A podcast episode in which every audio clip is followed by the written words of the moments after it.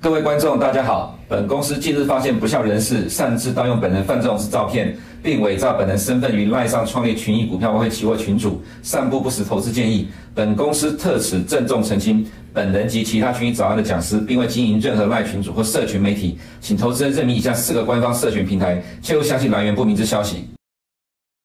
欢迎收看群益早安，今天是七月七号，礼拜四了。好，我们来看一下今天的焦点。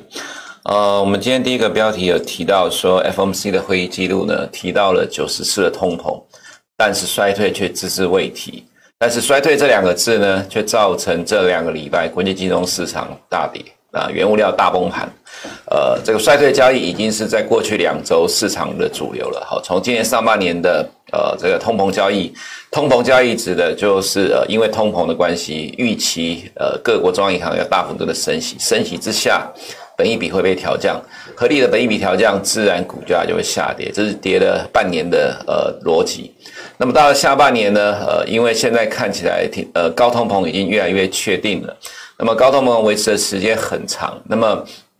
因为要压制高通膨，必须要被迫大幅度的升息，大幅度升息呢，就会造成呃经济的压力趋缓，甚至可能衰退。那么越到下半年，现在看到明年衰退的迹象越来越明显，所以。股市再进再进一步的大幅度的修正，因为担心呃进入衰退之后会造成切货率大被受到呃严重的冲击啊，这是现在的主轴。可是呃在近期我们也提到说，现在市场都预期明年的三月之后呃在利率的部分，在明年三月见高点就会开始降息，到明年年底、呃、到明年年底会降零点五个 percent。现在这个是现在市场的主流预期了哈。所以，呃，债券殖利率也在近期是下跌，就反映了这样一个一个预期。那我们也在这段时间一直在跟投资人讲，我们不认为，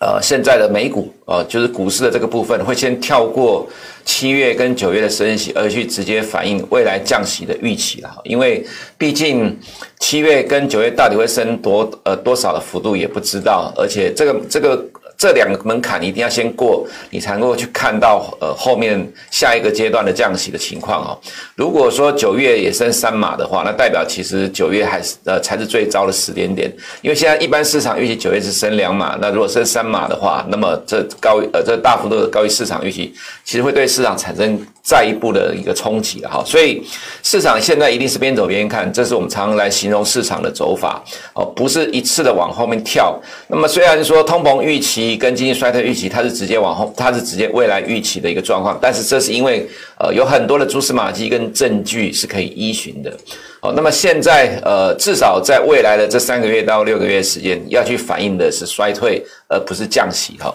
虽然呃降息代表是衰退，不过这还是有差别的哈。至少在升息呃动作还没结束之前，在最大的单次升息动作还没结束之前，呃市场都会朝向这个方向来走。所以我们今天要先看的重点是。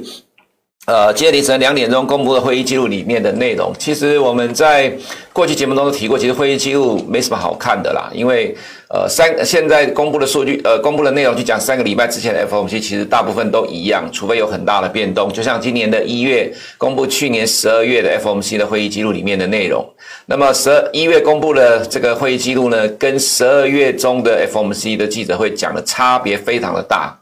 所以才造成呃美股从今年一月以来一路跌到现在，那么事实也证明了哈，这个 Fed 的态度是一路被呃金融局势推着转变，所以重点在于今天凌晨的 FOMC 到底有没有什么状况跟六月十六号里面不一样的情况。不过看起来的状况呢，呃，有大部分是一样，但也有跟市场想的不一样。跟其实跟原先的六月十六号的会议记者会，呃，会议后的记者会讲的其实是一样，七月会升息零点五到零点七五 percent，也是因为这样的一个数据，呃，这样的一个呃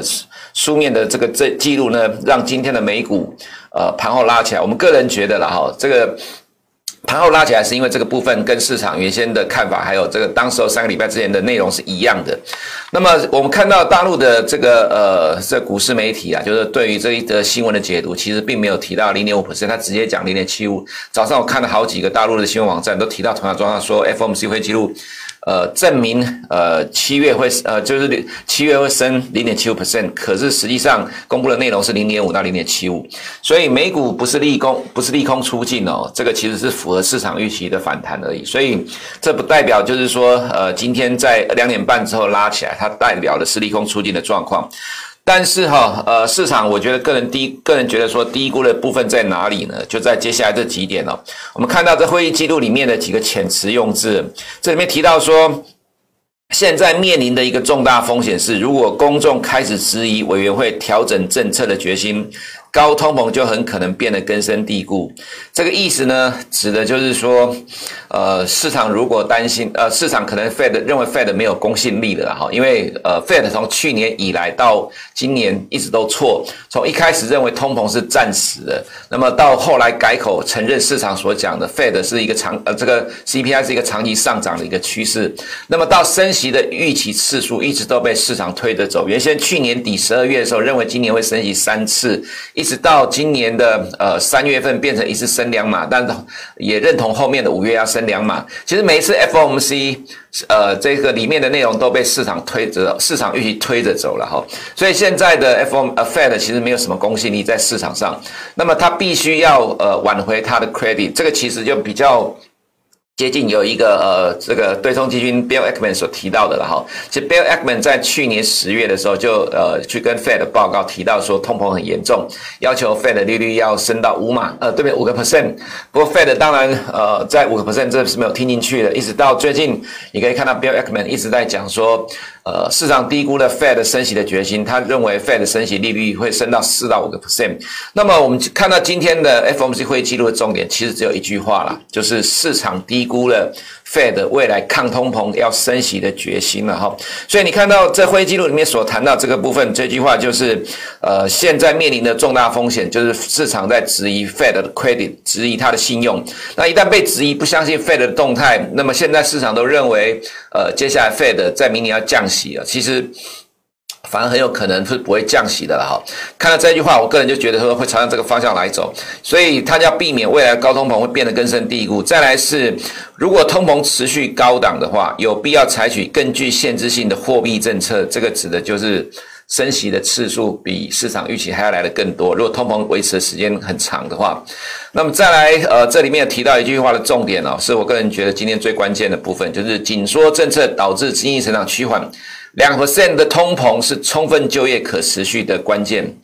哦，这样我们先看到这一第呃第五点，通膨提到了九十次，没有提到衰退，这是我们今天第一个标题，意思是说，今天的 FOMC 会议记录呢，从头到尾它只传达了一件事情，就是 Fed 要强劲呃强力的升息去压制通膨，它不管呃美国经济是不是会进入衰退，衰退不重要，压制通膨才是重点，所以我们今天第二点其实是对于。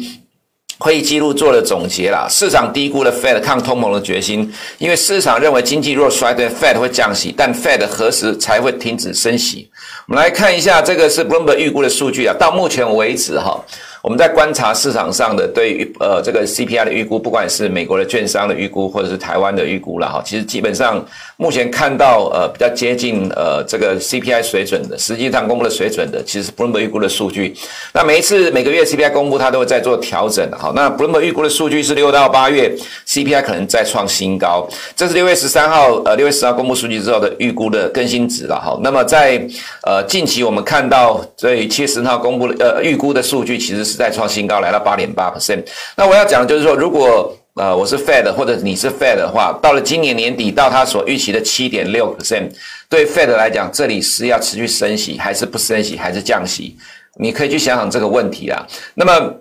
你会说，既然它准的话，那 Fed 就照这个照这个来做好了。其实也不一定，为什么？因为如果你是决策者，你当你看到到今年年底的时候还有七个 percent，到明年第一季的时候还有六个 percent，你到底是要降息还是不升息，还是继续升息？你恐怕你会担心什么？你会犯的跟一九七零年代末期的错误。一旦你降息之后，结果通膨不下去，你最后最终又要再被迫的升息，再一次的把通膨压下去，结果冲击到了经济成长。所以其实。到了今年年底，如果是七个 percent，到明年第一季是六个 percent，这个其实对于 Fed 要做决策的压力是非常大的，因为你没有办法去确认到底接下来通膨会不会如模型预估的是一路的往下走。所以呢，今天我们这边所看到的两 percent 通膨是充分就业可持续的关键，这指的意思是什么？难道 Fed 要一直压到一直升息，一直压到呃通膨到两个 percent 才会停下来吗？这其实是有有可能发生的状况啊。那所以 Ackman 提到，呃，Fed 会升息到四到五个 percent 来压制通膨，这就是我这边做的结论。市场低估了 Fed 抗通膨的决心。对于 Fed 来讲，到底是要？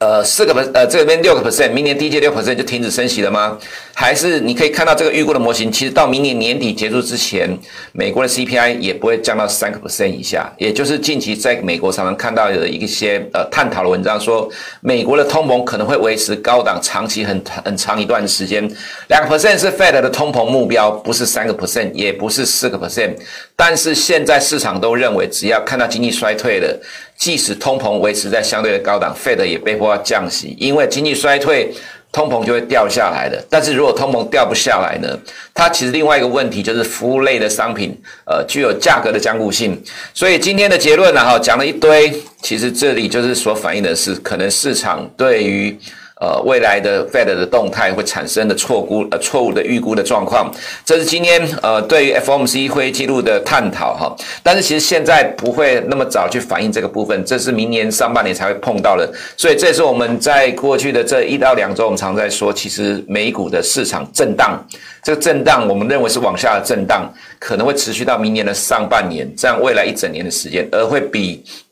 很多人预期的到今年第三季就结束来得更长，原因也在于 CPI 跟 Fed 去压制 CPI 的决心哈，但是没有办法，因为基本上股市投资人通常是比较一厢情愿的，希望赶快结束这样的一个震荡。可是对于美国官方来讲，呃，中央银行一定是两个两个的。就呃两个任务目标，一个是充分就业，一个是失业率，啊，一个是充分就业，一个是压制通膨。既然现在通膨已经来到四十年四十年来的高点了，不压通膨，你就会让通膨更加的恶化。所以长痛不如短痛啊！哈，再来第三点，美债殖利率反弹，殖利率倒挂，这是持续出现的状况。第四点，这个部分其实是呼应到刚刚前面的两点，这是我们昨天所写的，今天再提一次，只是要强调。呃，市场其实低估了 Fed 未来持续的压制通膨升息的风险啊。再来第五点，也是同样的一个问题，我们必须拿来重复讲的原因是市场忽略掉了这些的变数。俄乌的战争延长对欧洲经济的冲击，一旦七月二十一号北北溪一号俄国没有恢复满载供气，德国经济衰退，俄国扩大反击欧洲，会冲击全球的经济。这也在代表的是俄国跟北约的全面对抗了哈，因为。俄国在乌东的战争进展顺利，一旦进展顺利之后，接下来就是面对北约了。其实你可以看到，芬兰跟瑞典现在要加入北约，那么呃和俄国说没关系，你可以加入，我在你旁边部署核武，到时候再看吧。所以呃这个部分会是影响全球经济的另外一个关键变数。虽然美国经济因为高通膨的关系而面临衰退的压力，可是欧洲经济马上会在第三季就看到即将可能出现的衰退，一旦这个状况真的发生的话，那就面临更大的冲击了哈。所以，呃，对于投资而言，我们不是在这边危言耸听，而是告诉你，现在在欧美的金融市场马上就要面临到的压力跟这个风险。在这七月八号非农就业人口的数据预期是二十六点八万人，这明天晚上要公布的哈。那么失业率预期是三点六。我们先讲一下这个数据啦，因为这个数据还是增加的。虽然美国有些公司开始看到裁员的状况，不过整体上。呃，单月的非农业就业人口数据还是在增加的。那么什么时候会变成负成长？大概就是确定经济明显衰退了，才会变成负成长。在那之前，呃，这个呃非农就业人口数据还是增加的，只增加的数量会慢慢的减少。但是这个数据呢，相较于上一个月的五呃五月三十九万人，其实还是算呃不算少啦。意思指的是说，在衰退的过程当中，还有这样的单月增幅。那这个数据。会让市场认为 Fed 在七月升三码的几率会蛮会变得更高哈。那我们来看一下市场的部分了哈。呃，道琼昨天在会议记录公布完之后，震荡一下到两点半才拉上来，这是我刚才所讲的。我认为这是把会议记录里面所提到的七月升零点五到零点七五 percent 当做是符合市场的预期了哈。那么两年公债殖率的部分呢？呃，这是因为会议记录显示 Fed 抗通膨的决心，所以带动的债券殖率反弹。为什么两年债弹的幅度比较大？因为它最接近呃近半年的 Fed 动态的反应，那么近期跌到大概二点七八的水准，可是 Fed 升息的动态预期没有改变，到今年底应该至少三点五，所以两年期的公债殖利率反弹的幅度就比十年公债殖利率来得更大，因为十年公债殖利率它更反映了这一波的下跌是反映经济衰退的预期，虽然今天也跟着弹，但幅度上就没有比两年期的公债殖利率来得大，这样就形成了倒挂的扩大了哈，这是一个呃必然的方向。那么德国十年公债殖利率今天虽然小弹哦，它没有呃跟上这个凌晨两点钟公布的会议记录，所以今天没有意外，因为跟应该会跟着美债殖利率继续的反弹，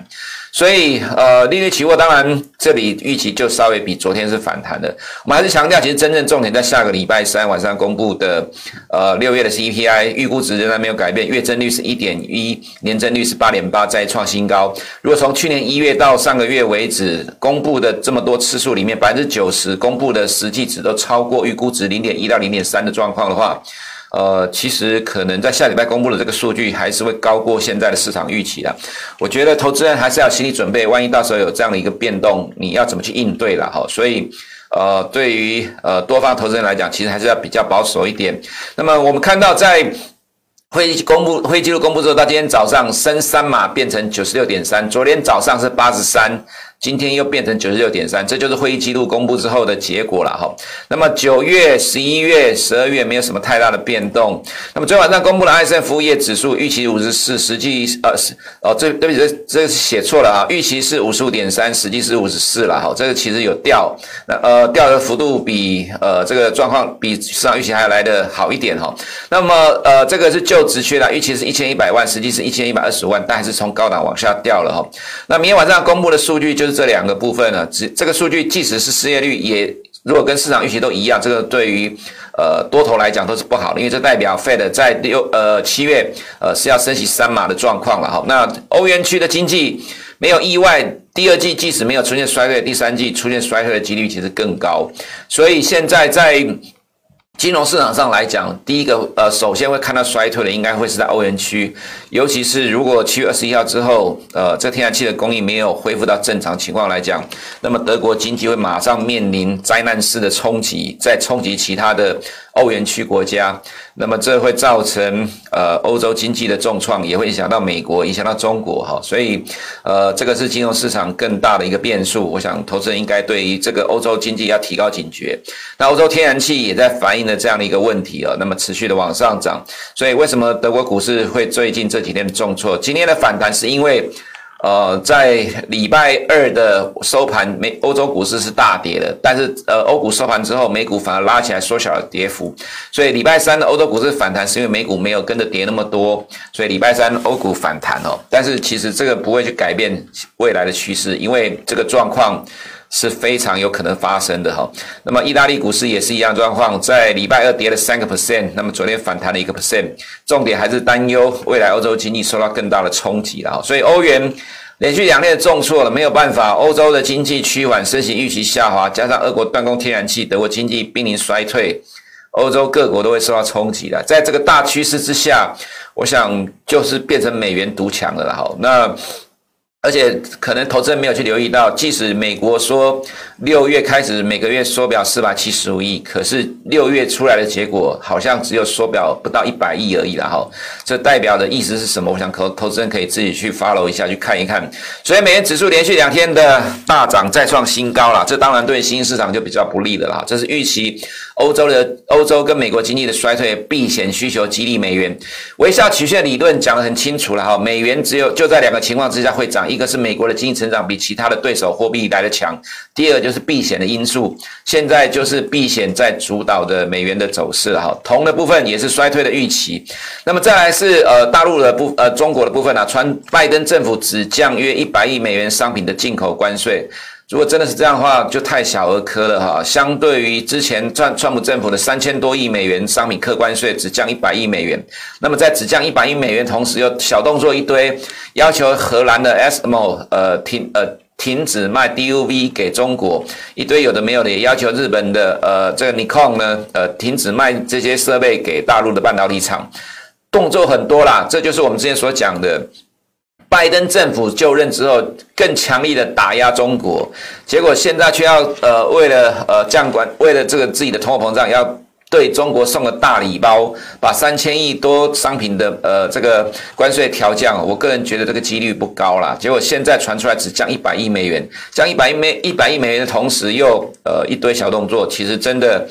这对于市场不会有什么帮助的了。哈，再来就是昨天有提到的，再提一次，上海九个区再度全员核酸筛查，长江三角洲多地疫情再起，所以造成昨天的 A 股下跌了哈。另外。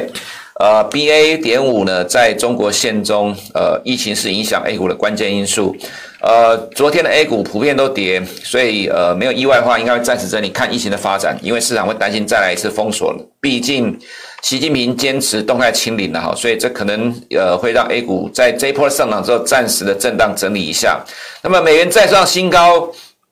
必定冲击新兴市场了哈。那斯里兰卡已经宣布债务违约，呃，国家破产了哈。虽然斯里兰卡不会影响到整个市场的一个动态，不过毕竟